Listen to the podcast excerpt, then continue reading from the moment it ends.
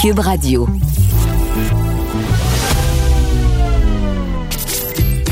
Caroline Saint-Hilaire. Caroline Saint-Hilaire. Une animatrice pas comme les autres. Cube Radio. On va aller la retrouver justement, la ministre du Développement économique et des langues officielles, Mélanie Joly. Bonjour, Madame la ministre. Bonjour, Caroline. J'écoutais, j'écoutais Sophie euh, Durocher. Ben, elle va être contente. Alors, avez-vous une réponse pour elle de cette idée-là, de ce qui se passe en Israël, euh, d'avoir un passeport euh, des vaccinés? C'est quand même une belle idée. Oui, c'est intéressant. Je pense que certainement tout le monde regarde ce qui se passe en Israël présentement. Puis je pense aussi que le fait de, pouvoir vacciner dans différents endroits dans le IGA, c'est pas une mauvaise idée. Ça me fait penser euh, au fait que bientôt, nous, au fédéral, on a envoyé plusieurs tests rapides euh, aux provinces, puis Québec va commencer à faire des tests rapides aussi dans les entreprises. Donc, on verra comment ils vont déployer la vaccination. Mais Madame la ministre, je ne peux pas m'empêcher de vous poser la question quand justement on parle d'Israël, bon que la vaccination ça se passe super bien.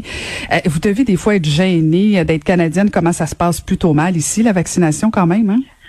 Ben non, il n'y a pas, il a pas lieu d'être gêné parce que je pense que oui, en effet, on a eu une ou deux semaines qui étaient sincèrement euh, moins bonnes, qui sont derrière nous. Mais cette semaine, il y a 400 000 doses qui rentrent la semaine prochaine aussi. Puis là, on, on tombe dans les millions de doses bientôt. Donc L'objectif, c'est de, ça a toujours été de vacciner 6 millions de, ben, en fait, d'avoir 6 millions de doses d'ici le 31 mars, euh, puis que tout le monde puisse être vacciné, euh, ceux qui le veulent, bien entendu, d'ici le mois de septembre. Euh, donc, je pense que cet objectif-là va être atteint. Puis, en plus, la semaine passée, on a eu des bonnes nouvelles parce que euh, autant Moderna que Pfizer vont euh, faire en sorte de, de nous envoyer plus de doses plus rapidement. Donc, ça aussi, ça va accélérer la vaccination. Donc, je pense qu'on a, oui, un petit retard euh, qui a été accumulé, mais je pense que rapidement, il va être conduit. Puis d'ici le 31 mars, on va être dans les pays les plus, euh, les plus vaccinés au monde. Ben, on est tous impatients de tout ça. Madame la ministre, vendredi dernier, vous avez dé dévoilé euh, les grandes lignes de, votre réforme euh, qui était pas mal attendue sur les langues officielles. Euh, ça inclut différents nouveaux droits en matière de langue de travail, de services dans les entreprises de compétences fédérales au Québec. même si ça a été quand même, somme toute, très bien reçu, plusieurs vous reprochent le fait que c'est bon, c'est beaucoup d'intentions, mais il n'y a pas de projet de loi, il n'y a pas vraiment rien de concret à court terme. Mais oui, il y a des choses de concrètes parce que, comme vous l'avez dit, on arrive avec des niveaux 3. On, on fait en sorte aussi d'établir des obligations de stratégie d'immigration à l'extérieur du Québec pour maintenir le poids des francophones. Bref, l'objectif de toute la réforme, c'est de reconnaître que le français est en recul au Québec et au pays. Et donc, étant donné que c'est le cas, pour arriver à une égalité réelle entre les deux langues officielles, il faut en faire plus pour le français. Et donc, on est arrivé avec une réforme linguistique ambitieuse, bien reçue, je suis contente, euh, mais qui touche pas juste la loi sur les langues officielles, qui touche aussi le Code canadien du travail, la loi sur l'immigration, plusieurs choses. Et donc, l'objectif, c'est rapidement cette année de déposer un projet de loi. Et sachez, chère Caroline, que j'ai bien hâte de déposer le projet de loi. Est-ce que vous avez une idée quand? Est-ce qu'on parle avant l'élection certainement ou après? Bien, au niveau de l'élection, aujourd'hui, en fait, la Chambre des communes siège, on pourrait perdre la confiance de, de la Chambre et partir en élection. Donc, euh, c'est pas nécessairement euh, moi qui peux euh, vous dire exactement quand est-ce que les oppositions vont vouloir faire en sorte que les gens au pays aillent voter. Mais ce que je peux vous dire, par contre, c'est que euh, on, on, est en mode proactif. cette semaine, mon objectif, c'est de nommer le comité qui va pouvoir établir quels sont les critères pour les régions à forte présence francophone. quand je dis ça, c'est parce qu'on va reconnaître des droits dans certaines régions ailleurs qu'au Québec pour le droit de travailler en français, le droit d'être servi en français, puis le, le fait de ne pas être discriminé parce qu'on est francophone dans les entreprises euh, à juridiction fédérale. Et puis là, ce comité-là va être nommé et après, ils vont avoir 60 jours pour me revenir. Et finalement, on va pouvoir, euh, entre-temps, je vais pouvoir parler avec Québec, avec l'Ontario, le Nouveau-Brunswick, mes homologues, et, et, finalement, après, pouvoir procéder au dépôt du projet de loi. Bon, Madame la ministre, il y a quelque chose qui, qui me fatigue, puis je vais vous faire une grande confidence là. Euh, pendant des années, j'ai été à Ottawa, c'est pas ça, c'est pas ça ma confidence, euh, et, et on posait des questions constamment sur Air Canada et jamais on arrivait à faire appliquer la loi sur les langues officielles à Air mm-hmm. Canada. Et écoute, c'était redondant et ce l'est encore aujourd'hui. Euh, est-ce que comment vous pensez vraiment concrètement pouvoir en arriver à faire respecter la loi des langues officielles au sein d'une entreprise comme Air Canada? Oui, mais c'est toujours frustrant la question d'Air Canada. Puis on le sait qu'il y a plusieurs commissaires aux langues officielles qui l'ont soulevé dans leur rapport. Donc il y a deux choses. La première, c'est que euh, faut donner plus de pouvoir au commissaire aux langues officielles. Quand le poste de commissaire aux langues officielles a été créé en 1969, il n'y avait pas d'autres commissaires qui existaient. On lui a donné un, poste, un rôle d'ombudsman, mais sans beaucoup de, de mordant, pas beaucoup de pouvoir. Depuis, il y a eu des commissaires au lobbying, euh, des commissaires euh, bon, à l'éthique, euh, à la vie privée, et ils ont tous eu plus de pouvoir que notre commissaire aux langues officielles. Donc là, on amène ce poste-là dans la modernité au 21e siècle. On veut lui donner des pouvoirs, l'avocat en moi va dire, d'adjudication. Donc, pour émettre des ordonnances, puis faire en sorte justement que les obligations de la loi soient respectées. ça, c'est la première chose. C'est l'autre chose, c'est que la loi sur les langues officielles pour Air Canada, c'est important qu'elle la respecte. Et donc, même dans l'approbation de, de la transaction avec Air Transat, nous, ce qu'on a fait, c'est qu'une des conditions pour que Air Canada puisse acheter Air Transat, c'est que la loi sur les langues officielles s'applique aussi à Air Transat. Donc, ça aussi, il faut de la volonté politique. Je pense que ça démontrait pour nous que c'était important dans le passé, on le sait au niveau de votre caucus là, c'est pas c'est pas tout le monde qui, qui, qui pense comme vous. Euh, on sent on sent votre volonté avec cette réforme là, mais euh, si si j'avais été une petite mouche dans le cadre d'un caucus ou d'un conseil des ministres, euh, entendre les propos, comment ça a été reçu votre proposition? Mais je pense que ça a été bien reçu, mais c'est sûr que les questions linguistiques au Québec, au Canada, c'est une question qui qui suscite l'émotion. Puis, tu sais, c'est l'équilibre du pays dont on parle.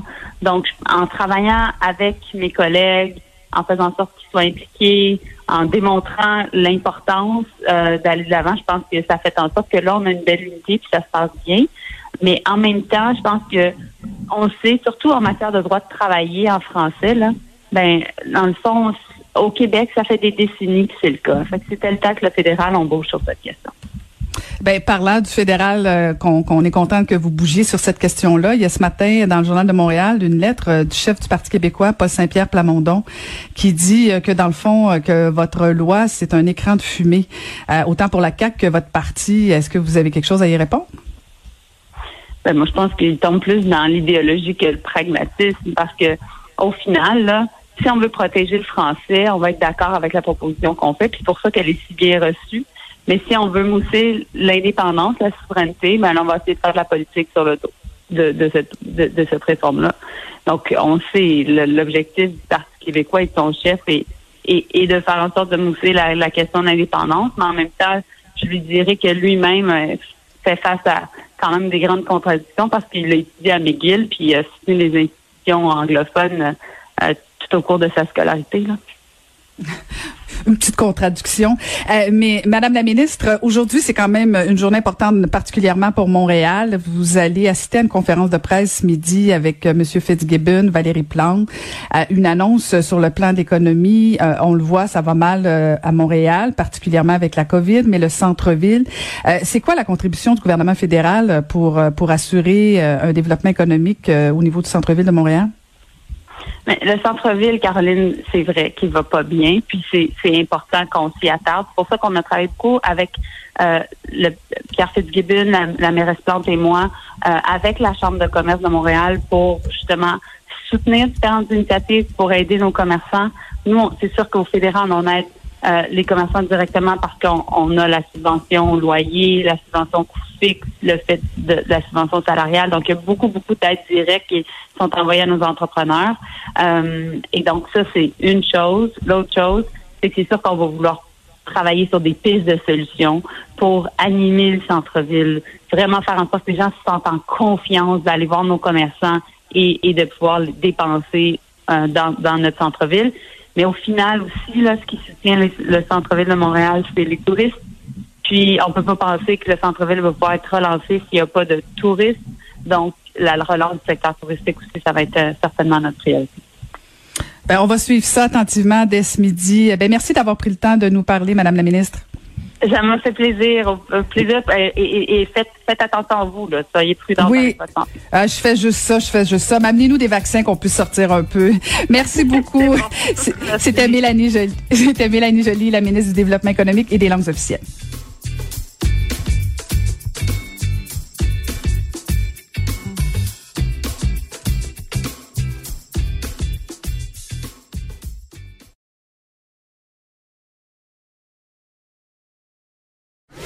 Pour elle, les réponses sont aussi des questions. Vous écoutez Caroline Saint-Hilaire. Le, le commentaire de Sophie Durocher. Des idées pas comme les autres. Bonjour Sophie Durocher. Bonjour Caroline. Écoute, euh, je trouve très intéressante l'entrevue que tu viens de faire avec euh, Monsieur Odette et je voudrais compléter ces informations-là avec un, un, sur la situation des Ouïghours, euh, euh la façon dont ils sont traités euh, par la Chine, par un reportage absolument à glacer le sang qui a été réalisé au cours des dernières semaines par la BBC, la télévision britannique, dans une longue enquête basée sur des témoignages. La BBC a rapporté des allégations de viol collectif, de viol systématique, d'abus sexuels, de torture. Et je m'excuse pour les oreilles sensibles. Si vous avez des enfants, mettez-leur euh, vos deux mains sur leurs oreilles. Des viols à l'aide de bâtons électrifiés sur des femmes détenues euh, dans l'ouest de la Chine où les Ouïghours sont le principal groupe ethnique de stérilisation forcée. Et on vient nous dire aujourd'hui, ce matin, qu'il ne faut pas pointer du doigt les ministres du gouvernement libéral, moi, je n'ai qu'un mot pour ces gens-là. Honte à vous. Honte à vous. L'histoire va se souvenir de votre nom. Vous aviez le choix. Et je suis extrêmement émotive ce matin parce que je trouve ça répugnant qu'on soit là en train de s'enfarger dans les fleurs du tapis en disant oh est-ce que c'est une stratégie des conservateurs qui peut-être ont fait ça juste pour mettre le gouvernement libéral dans l'embarras? On est on, on se trouve comme citoyen de l'humanité ce matin en train de se poser la question est-ce que quand il y a des femmes qui sont violées avec des bâtons électrifiés est-ce que c'est un cas de génocide ou pas? Est-ce que quand des femmes euh, subissent une stérilisation forcée est-ce que c'est un cas de génocide ou pas? Honte à vous, ministres libéraux. On vous a demandé de voter votre, devant, selon votre pleine conscience et en utilisant votre libre arbitre et vous avez refusé de reconnaître le, le, génocide en Chine contre la minorité musulmane des Ouïghours. Honte à vous. L'histoire va se souvenir de votre nom. Et imagine si, euh, quand on a su ce qui se passait dans les camps de concentration pendant la Deuxième Guerre mondiale aux mains des nazis, si on avait, si on s'était enfargé dans les fleurs du tapis en disant, c'était-tu vraiment des camps de concentration? C'était-tu un génocide? C'est-tu, c'est le Rwanda? C'est-tu vraiment un génocide? C'est une honte ce qui s'est passé hier à la Chambre des communes et, euh, je, je, je, ne dérougis pas et je ne décolère pas que le premier ministre se soit même pas présenté, que les membres de son de son de son cabinet aient refusé de voter et que et que euh, aujourd'hui on analyse ça en disant ben c'est peut-être une stratégie.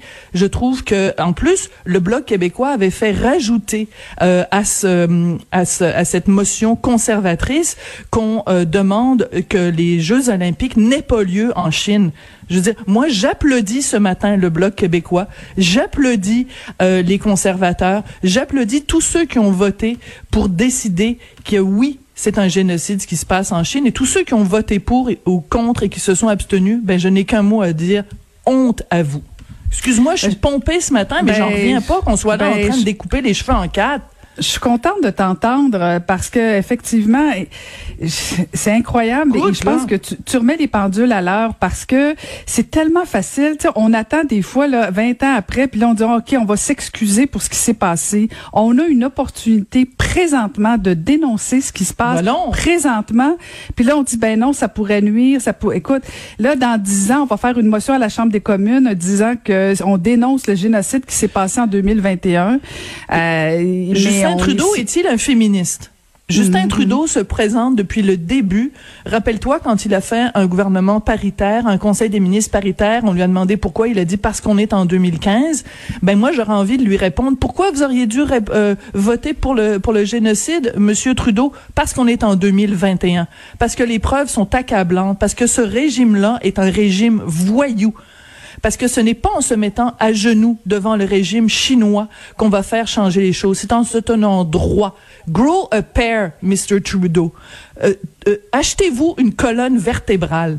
Ce qui se passe en ce moment, c'est absolument scandaleux. Et si tu trouves que moi, je suis raide, euh, écoute, euh, c'est le Globe and Mail euh, cette semaine, je pense que c'était lundi ou dimanche, qui a fait sa une en mettant en parallèle deux attitudes complètement différentes de Justin Trudeau face au génocide, parce qu'on se rappelle que quand il y avait eu cette enquête sur la façon dont les femmes, sur les meurtres, et la disparition des femmes autochtones, évidemment, à ce moment-là, le gouvernement euh, Justin Trudeau avait dit oui, c'est un génocide, avec toutes les conséquences que l'on sait quand un pays reconnaît lui-même qu'il y a un génocide commis sur son propre euh, territoire. Ça a des conséquences évidemment euh, légales et des conséquences euh, importantes.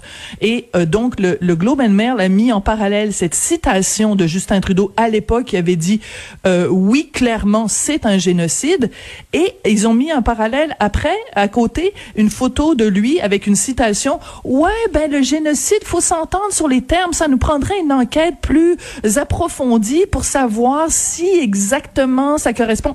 Donc, il y a deux ans, quand il s'agissait de reconnaître que le Canada lui-même avait commis un génocide, il ne coupait pas les cheveux en quatre. Et aujourd'hui, alors qu'il y a des femmes qui se font je m'excuse de revenir avec ça, rentrer des, bâtons électrifiés dans les parties intimes et qui se font violer systématiquement et qu'il y a de la stérilisation forcée, ben là, tout d'un coup, il est plus féministe, Justin Trudeau, puis son conseil des ministres non plus je m'excuse, je, je, je, ça me dérange pas de prendre tout le temps qui m'est alloué ce matin euh, dans ma chronique avec toi pour parler de ça. C'est un scandale et j'encouragerais les gens à aller voir euh, la chroniqueuse Robin Urbach dans le Globe and Mail qui dit euh, Trudeau said Canada committed genocide. Why won't he say the same of China? Trudeau a dit que le Canada avait commis un génocide. Pourquoi il est pas capable de dire la même chose de la Chine?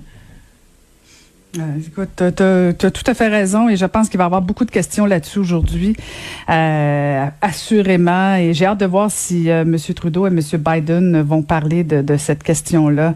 Et tantôt, je parlais avec M. Audet à savoir est-ce que d'autres pays vont oser adopter le même genre euh, de motion. Euh, ce sera à suivre. Mais je partage ton indignation, Sophie. et, et, et je, je, veux t'entendre, je veux t'entendre un sujet un petit peu plus léger. Oui, plus léger. Pour, oui, oui, oui, pour que pour que tu fasses une meilleure journée quand même. ben peut-être, peut-être que non, parce que dans le fond, on apprend ce matin que même des architectes refusent de s'associer au, au, au, REM parce qu'ils le trouvent particulièrement laid. Il n'y a rien d'inspirant là-dedans, Sophie. Ben, écoute, je, je sais que donc à Cube, on est diffusé partout au Québec. Donc, si vous n'avez pas mis les pieds à Montréal récemment, peut-être que vous n'êtes pas conscient de la cicatrice, du balafre, de cette plaie ouverte qu'est le REM euh, à Montréal. Euh, quand ça a commencé à être construit, des espèces d'horribles euh, piliers pour le REM, j'avais l'impression, je me promenais à Montréal, puis je voyais ça en construction, je me disais, coudon, je suis dans Blade Runner, moi, là. c'est d'une, c'est d'une laideur incommensurable. Alors, si vous voulez vous amuser, vous tapez euh, REM, euh, euh, pylône ou quelque chose comme ça. En tout cas, vous allez sur Google Images et vous allez trouver des photos de ça. Si vous pouvez pas vous déplacer dans la belle ville de Montréal, c'est lettre en tabarouette. C'est lettre en tabarouette. Écoute, quand c'est rendu que même des architectes disent on préfère s'en aller et on préfère laisser des millions de dollars sur la table, parce que c'est ça que ça dit, c'est qu'ils laissent aller des contrats qui pourraient être extrêmement lucratifs, parce qu'ils ne veulent pas que leur nom d'entreprise, que leur nom de cabinet d'architecte soit associé à euh, un projet qui est aussi laid, celui pour le pour le centre-ville. Et là, là-dessus, on doit vraiment saluer le travail de Jean-Louis Fortin et nos autres collègues du bureau euh, d'enquête, parce que ce sont eux qui ont, qui ont découvert ça. Quand tu dis que des architectes veulent même pas être associés à ça tellement c'est laid, faut que ce soit laid en tabarouette. Je veux dire, Montréal n'est pas assez défiguré comme ça. Il n'y a pas assez de laideur. Puis, Rappelons-nous, euh, par exemple, euh, l'échangeur là au coin de, de Parc et, des Pins qui a été euh, enfoui parce que ça a été une balafre sur la ville de Montréal pendant pendant des années. On essaye de s'en aller vers du plus beau. Essayer au moins de, de, de continuer dans cette veine-là. Je veux dire, il faudrait que leur repasser le, le film de le film de Denis Villeneuve, la nouvelle version de, Blade Runner, voulez-vous vraiment que la, ville de Montréal ressemble à, à Métropolis de Fritz Lang? Je veux dire, c'est, c'est, c'est affreux. Je veux dire, ça fait peur. Ouais, c'est euh, c'est dur de faire du beau, on dirait au Québec, euh, c'est- c'est- sans que ça coûte les yeux de la tête à chaque fois. euh, mais euh, effectivement, euh, saluons le courage de ces architectes-là. Mais j'ai très très hâte de voir la suite. Est-ce que la Caisse de dépôt euh, va continuer dans cette veine-là de laideur ou va va écouter un peu ce que la population dit aussi? Là, je veux dire, toi tu le dis, la maire de Montréal le dit, les gens de de l'est aussi. C'est peut-être bon, la première fois de l'histoire de l'humanité que je vais être d'accord avec quelque chose qu'aurait dit Valérie Plante. Je Ben, pense tu que je vais prendre tu vois, il y a de l'espoir, il y a de l'espoir. Merci, Sophie. cette journée d'une croix blanche dans mon calendrier. Et 23 merci, Caroline. février, Valérie Plante, Sophie Durocher, même combat pour le REM.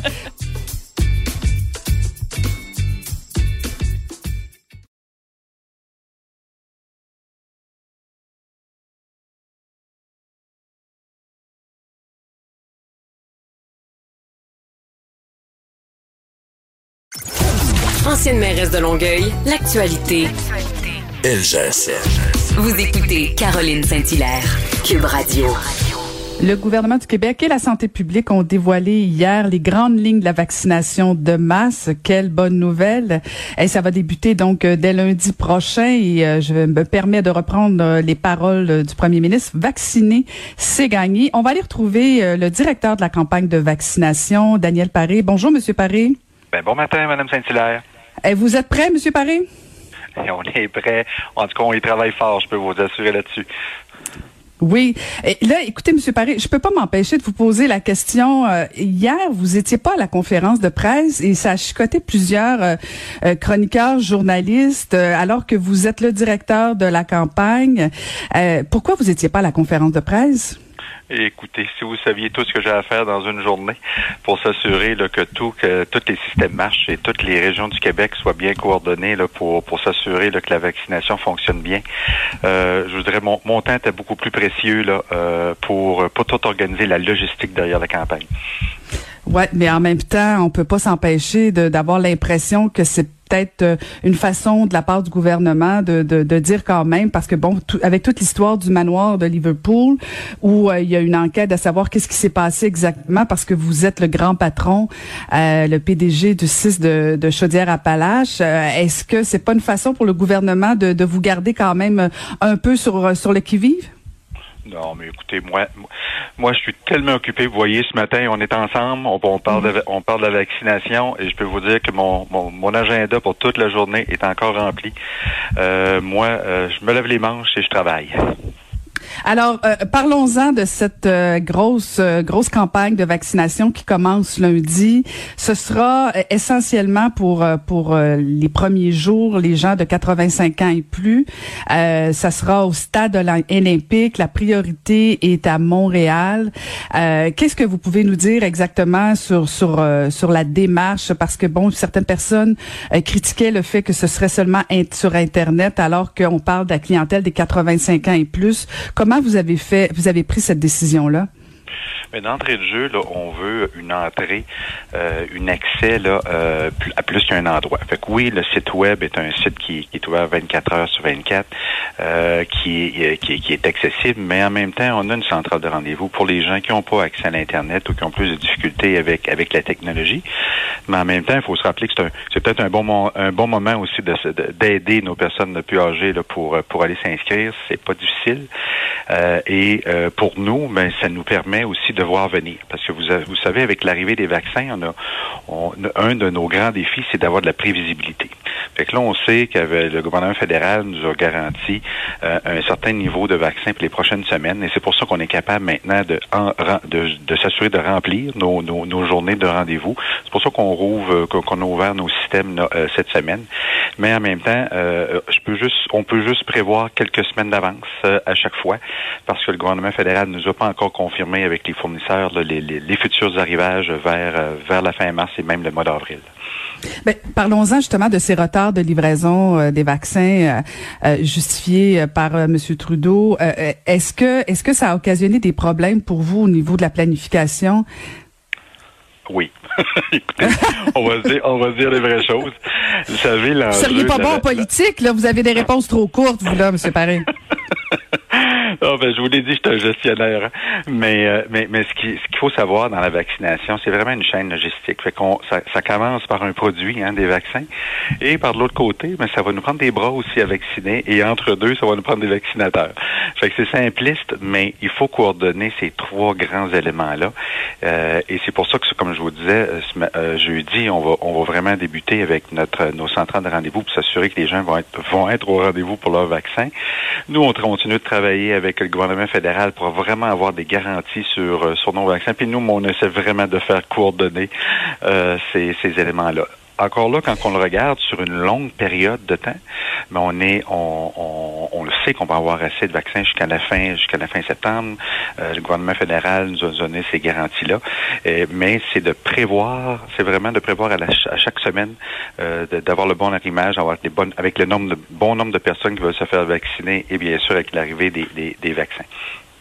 On, a vu par expérience, Monsieur Paris, que les, plateformes, qu'elles soient téléphoniques, qu'elles soient euh, électroniques, Internet, euh, quand, quand le gouvernement du Québec s'en mêle, euh, ça a tendance à, planter. là, il y, avait quand même une petite inquiétude de la part de François Legault de, d'inviter la population à pas trop inonder le site Internet dès demain. Est-ce que est-ce qu'on peut se fier à, votre plateforme, Monsieur Paris? La plateforme Internet a été vraiment testée là euh, quand même plusieurs fois au, cours des dernières semaines. Fait que pour la plateforme, on est vraiment on n'est pas inquiet. Pour nos centrales téléphoniques, mais on va avoir une équipe de plus de 700 personnes.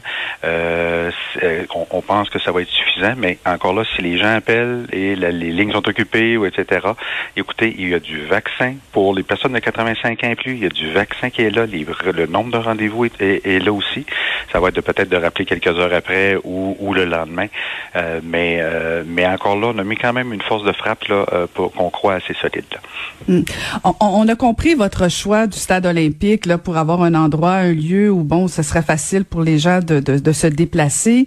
Mais quand on pense aux clientèles qui sont la priorité à partir de la semaine prochaine de 85 ans et plus, est-ce que ça aurait pas été plus plus facile, plus efficace pour ces personnes-là de se rendre tout simplement dans des pharmacies proches de chez eux ou dans des CLS plutôt que euh, de se rendre dans des, endroits comme euh, le stade olympique?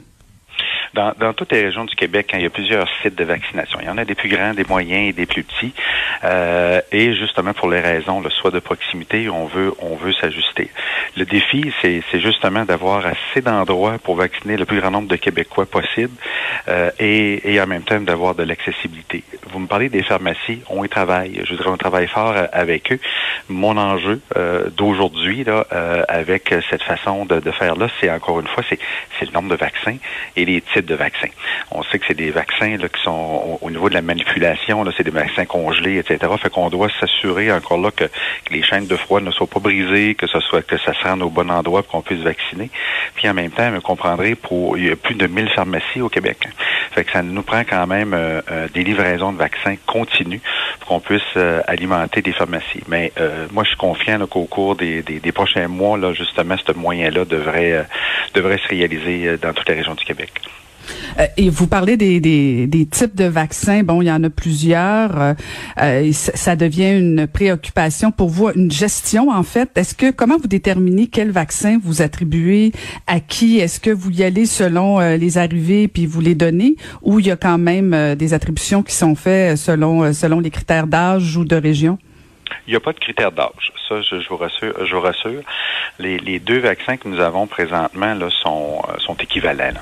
Mais encore là, ils ont des propriétés différentes en, termes de logistique. Fait que si vous pensez, si on, pense au Grand Nord, on pense dans les régions de la basse côte nord, on a préféré avoir un vaccin là parce qu'au niveau du transport, c'était plus facile. Fait qu'on on, on, a fait on a fait ces choix-là.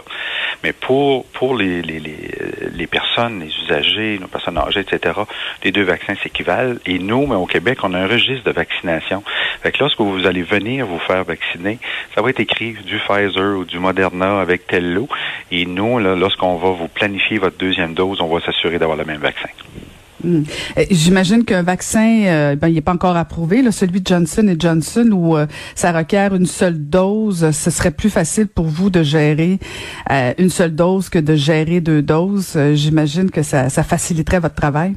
Ben, c'est évident, c'est, c'est, c'est, mathématique d'entrée de mm. jeu parce que faut, euh, un de nos grands défis, nous, c'est justement l'intervalle entre les doses, le bon vaccin entre les doses, s'assurer d'avoir un rendez-vous pour la deuxième dose. Mais comme je vous dis, les outils technologiques maintenant euh, nous permettent quand même là de, euh, de, de, de, s'assurer de, de, ces choses-là. Et c'est certain que lorsqu'il y aura d'autres vaccins homologués, parce qu'on s'en attend, ben, il y aura des décisions à prendre. Un peu là, sur la base que vous m'avez mentionné. Est-ce qu'on devrait concentrer certains vaccins dans certains territoires ou pour certaines populations, mais tant qu'ils sont pas homologués, euh, on, ne spéculera pas là-dessus.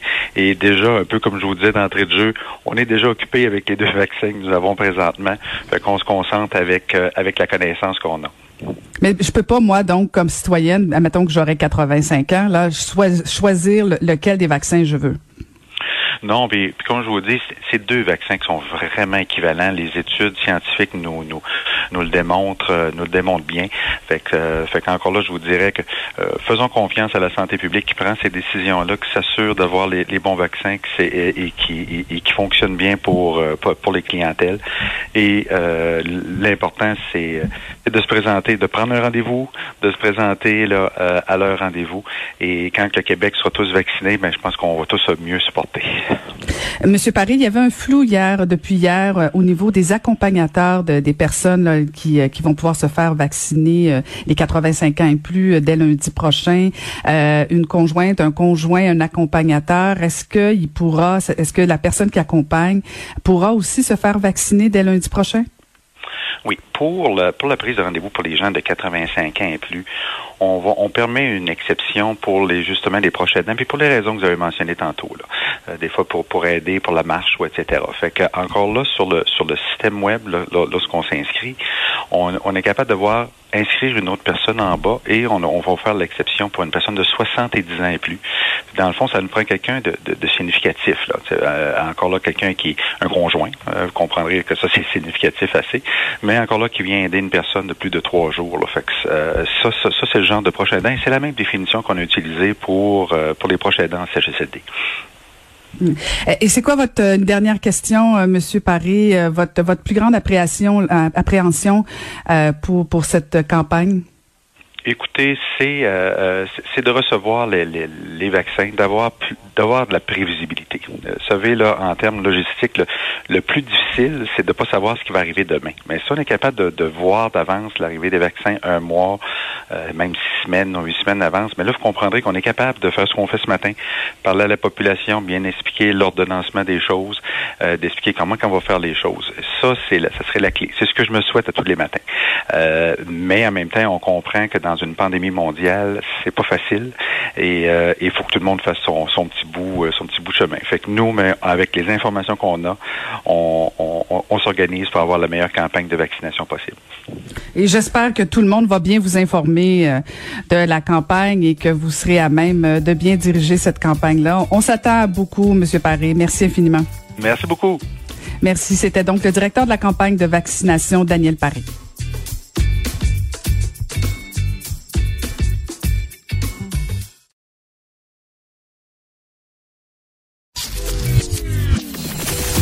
Saint-Hilaire. Pas d'enveloppe brune, pas de lobbying. Juste la vraie bonne radio, dans les règles de l'art. Cube Radio. On peut lire dans le journal de Montréal que la, deux firmes d'architectes ont décidé de claquer la porte parce que ils trouvent que le REM à Montréal est trop laid. On va en parler avec le directeur du bureau d'enquête de Québécois, Jean-Louis Fortin. Bonjour Jean-Louis. Bonjour Caroline.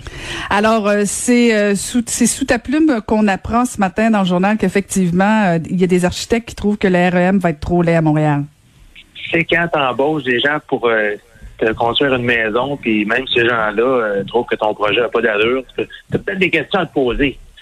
C'est le moins qu'on puisse dire. Donc, effectivement, c'est un projet dont, on sait peu de choses, sinon ce que la Caisse accepte de rendre public, hein, parce qu'il faut bien comprendre qu'il y a des contrats, il y a des mandats qui se donnent en coulisses, derrière des ententes de confidentialité qui sont très, très, très rigides. Mais j'ai pu apprendre donc qu'effectivement, euh, la caisse qui avait embauché euh, deux firmes, euh, pas les moindres, hein, Daou Estage, SCGM, c'est des gens qui ont fait des projets signatures un peu partout à travers l'Amérique du Nord. et, et, même dans le cas de Daou Estage, c'est même la firme qui avait dessiné le siège social de la caisse de dépôt. Hein, c'est tout dire. Alors, il y a eu des, ces firmes-là, après une négociation avec la Caisse, on dit ça n'a pas d'allure, on ne veut pas associer notre nom à un projet qui risquerait euh, de, de, ni plus ni moins que de une, cicatrice irréparable en plein centre-ville de Montréal.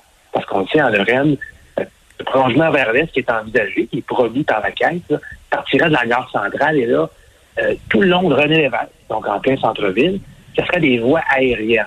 Donc sur des sur des piliers en hauteur, euh, jusqu'au pont Jacques-Cartier, puis là, ben, ça prendrait Notre-Dame. Alors, c'est sûr qu'en plein centre-ville, tu ne pas défigurer le paysage. Euh, tu as intérêt à faire ça beau. Tu as intérêt à... Bon, la 15 dit que c'est impossible à enfouir, là.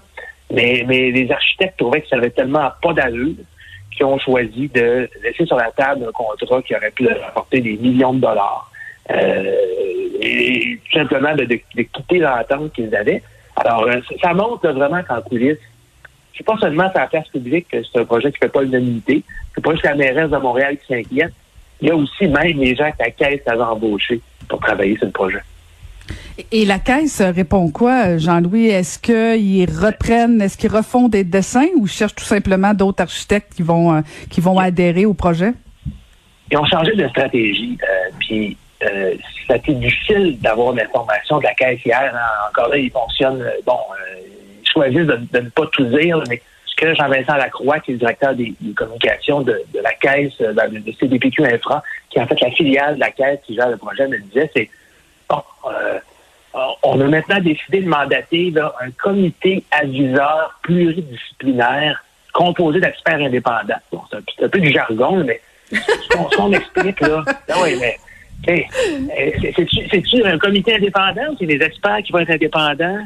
En tout cas, c'est difficile à comprendre. Ce que, entre les lignes, euh, la Caisse va mandater quelques architectes, des, selon, des, gens qui peuvent lui livrer ce qu'elles veulent. Euh, mais je pense pas que ces gens-là vont être véritablement euh, indépendants. et bon, on promet qu'éventuellement, on va, on, va, rendre public la, composition de ce comité-là. Je l'espère, hein, au nom de la transparence. Et puis qu'éventuellement, on va aller de l'avant avec un design qui va plaire à tout le monde. Euh, puis, puis euh, qu'on s'entende bien ici, là. Euh, les arguments avancés par la Caisse pour faire un tracé aérien au centre-ville, il y, en a qui se valent. On dit, entre autres, creuser un tunnel, là, pensez-y pas. ça coûterait une fortune, puis c'est même dangereux. Il y aurait des, des sols instables, puis des risques d'effondrement. Il y a aussi toute la question de si tu faisais ça au sol, par exemple, un tramway, ben, s'il y a un accident ou une intersection qui est bloquée, ton tramway est bloqué aussi. Donc, ton, mode de transport en commun il, est bloqué. Tu n'incites pas les gens à le prendre euh, s'ils sont dans un bouchon euh, dans le train aussi. Donc, tu sais, c'est des arguments qui nous défendent. Mais quand on voit, puis je sais pas, Caroline, tu étais sûrement passé près des voies qui sont en train de construire, des piliers en mm-hmm. hauteur là, dans le bout de Pointe-Saint-Charles, le long de la 40, quand tu vas vers l'ouest de ville, ça frappe. c'est, mettons qu'on on, espère que le, le, dessin qui va être retenu en plein centre-ville va être mieux intégré, va être un peu plus, euh, peu plus harmonieux, là. Au moins le, gabarit des piliers. Alors, euh, en tout cas, ça, va être intéressant de voir quels, quels experts vont, vont vouloir mettre leur nom, leur signature sur un projet aussi, euh, aussi controversé. En fait, ce que ça vient confirmer beaucoup aussi, Jean-Louis, c'est que la Caisse de dépôt, euh, elle, ce qu'elle veut, c'est un projet euh, ultimement qui soit beau ou pas. Faut, faut surtout qu'il coûte le moins cher possible, qu'il devienne le plus rentable. Et c'est un peu ça qu'on reproche depuis le début là, de, de, tout ce projet-là. Là. Il faut qu'il soit rentable, en fait. Hein? Ça. puis je dis pas que, que les, gens à la Caisse ne sont pas dénués de, de sens commun, au contraire. Il n'y a personne qui veut faire un, horrible projet, mais, clairement, euh, la caisse de dépôt vise à donner du rendement au bas de laine des Québécois. C'est sûr que si tu fais un projet qui qui, qui, pas rentable, tu, n'atteins pas ta cible. Euh, et il y a beaucoup de gens qui auraient aimé euh, que on, en construise un métro à Montréal de, surface, par exemple. Bon, la mairesse a parlé de sa ligne rose, c'est un peu l'équivalent, le prolongement vers l'Est mais en mode plus traditionnel. Euh, un projet qui aurait été chapeauté par des instances gouvernementales euh, ou la STM à Montréal. Là, clairement, c'est pas la, décision qui a été prise. Il y a des avantages, par contre. Hein. C'est un projet qui se fait, qui se construit. Ça n'a pas été long. Euh, on est rapidement passé en mode pour la phase 1 construction. Il va y avoir un bac pour la phase 2, mais on promet qu'en quelque part en 2023, on devrait être capable de commencer. Donc, l'avantage de ce projet-là, au moins, c'est plutôt que d'en parler pendant 30, 40 ans comme le prolongement de la ligne bleue.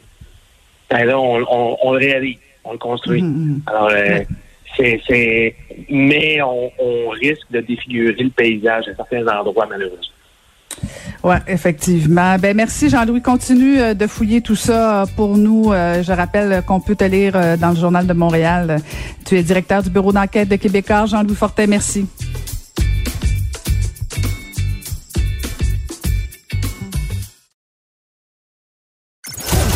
Ancienne mairesse de Longueuil, l'actualité. LGS. Vous écoutez Caroline Saint-Hilaire, Cube Radio.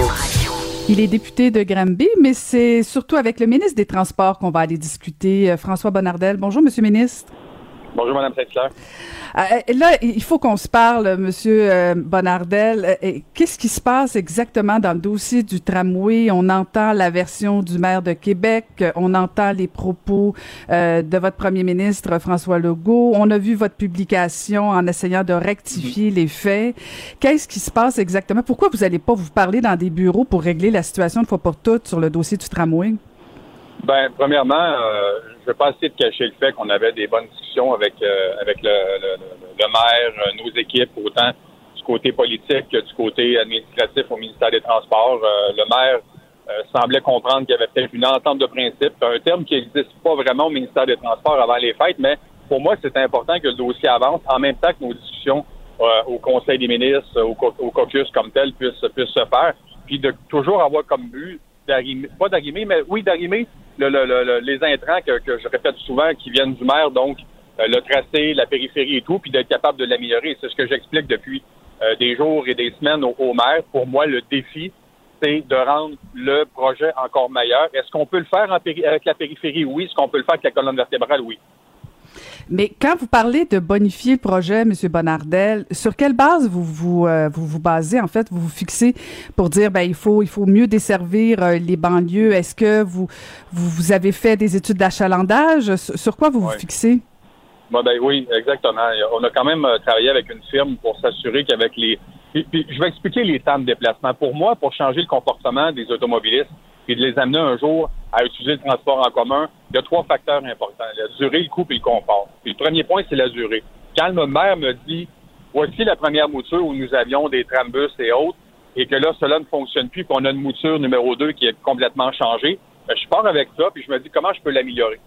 Et là, j'étudie tous les, les modèles, euh, je vais les appeler Milo, pour être capable de voir sur quel secteur nord-sud, sur quel secteur est-ouest je peux travailler pour m'assurer encore une fois de réduire le temps de déplacement, puis d'amener ce changement de comportement dans 5, 6, 7 ans quand le projet sera terminé et que l'automobiliste se dise, OK, là, il y a un gain important en termes de, temps de déplacement, je laisse le toit à la maison puis j'utilise le transport collectif. Et je fais la même chose pour la colonne vertébrale en termes d'achalandage. Je regarde toutes les, je regarde le tracé, je regarde les stations, puis je me dis quel est le meilleur tracé pour être capable de rabattre tous ces gens sur la colonne vertébrale? Est-ce que ces études-là, euh, vous acceptez de les rendre publiques? Oui, on va les rendre publics quand on va annoncer, euh, on va annoncer notre, euh, notre décision. Puis, plus tôt que tard, je souhaite rencontrer le maire et son équipe dans les dans les prochaines semaines. On finalise, on finalise le, le, projet comme tel. Et je reste pas juste persuadé, je suis certain que le projet qu'on va qu'on va livrer à la ville de Québec sera le meilleur projet où on aura arrimé tous les intrants possibles qui viennent de la ville pour être capable de bien desservir la ville en termes de transport en commun pour les 75 prochaines années. Mais Monsieur Bernardel, euh, vous savez, j'ai un passé euh, et, comme, comme, ancienne mairesse, j'ose à peine imaginer comment a pu se sentir euh, le maire de Québec d'entendre le premier ministre du Québec dire, ben tout d'abord qu'il venait de Montréal, puis que lui il savait pas vraiment exactement quelle banlieue, quel tracé, mais qu'en même temps il annonce que il va dans le fond imposer le tracé à la ville de Québec. la façon que ça se passe habituellement, quand le maire rencontre le ministre des Transports, parce que vous faites, vous faites référence à cette entente de principe-là qui n'existe pas, alors que le maire de Québec a l'impression que lui, il avait une entente avec vous. Est-ce que est-ce que c'est vous qui, qui bloquez le projet ou c'est le premier ministre du Québec? Non, pas du tout. Euh, premièrement, je comprendrai très bien que je n'irai pas dans les dans les rencontres qui sont confidentielles au Conseil des ministres ou, au caucus des députés. Puis je, puis je le répète, ce que j'ai déjà dit depuis des semaines, ou j'ai déjà dit hier. Au-delà de tout ça, c'est un ensemble, c'est une périphérie. Ce sont des députés du gouvernement qui me disent est-ce que tu desserres tel secteur? Ce sont des députés de l'opposition qui me disent la même chose. Est-ce que tu desserres tel secteur? Ce sont des élus qui parlent aux élus provinciaux puis qui disent n'oubliez pas ce secteur. À la fin, il y aura peut-être des gens qui vont se sentir orphelins. Puis j'aurai à répondre de cela aussi. Puis de travailler avec la Ville de Québec pour m'assurer qu'on va aller chercher le plus de monde possible, le plus au nord. Donc, dans cette situation, je veux avoir le meilleur projet. Puis, est-ce que la couronne pouvait être améliorée? Donc, le projet initial de la Ville de Québec, je vous dis oui. Est-ce que la colonne vertébrale pouvait être améliorée? Ben, je vous dis oui. Puis, en même temps, euh, dans la dans la proposition du 17 février, euh, vous coupez le, tronçon de, de Sainte-Foy Charlebourg. Euh, il y a comme certaines incohérences. sur quelle base vous vous choisissez quelle banlieue va être desservie par le tramway? Ben, je ne veux pas entrer dans le, terme banlieue. Pour moi, c'est la périphérie de Québec qui est, importante, c'est de desservir le plus le, plus de, de, gens de gens possible. Au-delà de tout ça, il est prématuré de vous dire Aujourd'hui, OK, euh, on va-tu couper d'Estimoville, on va-tu couper Charlebourg, on va-tu couper euh.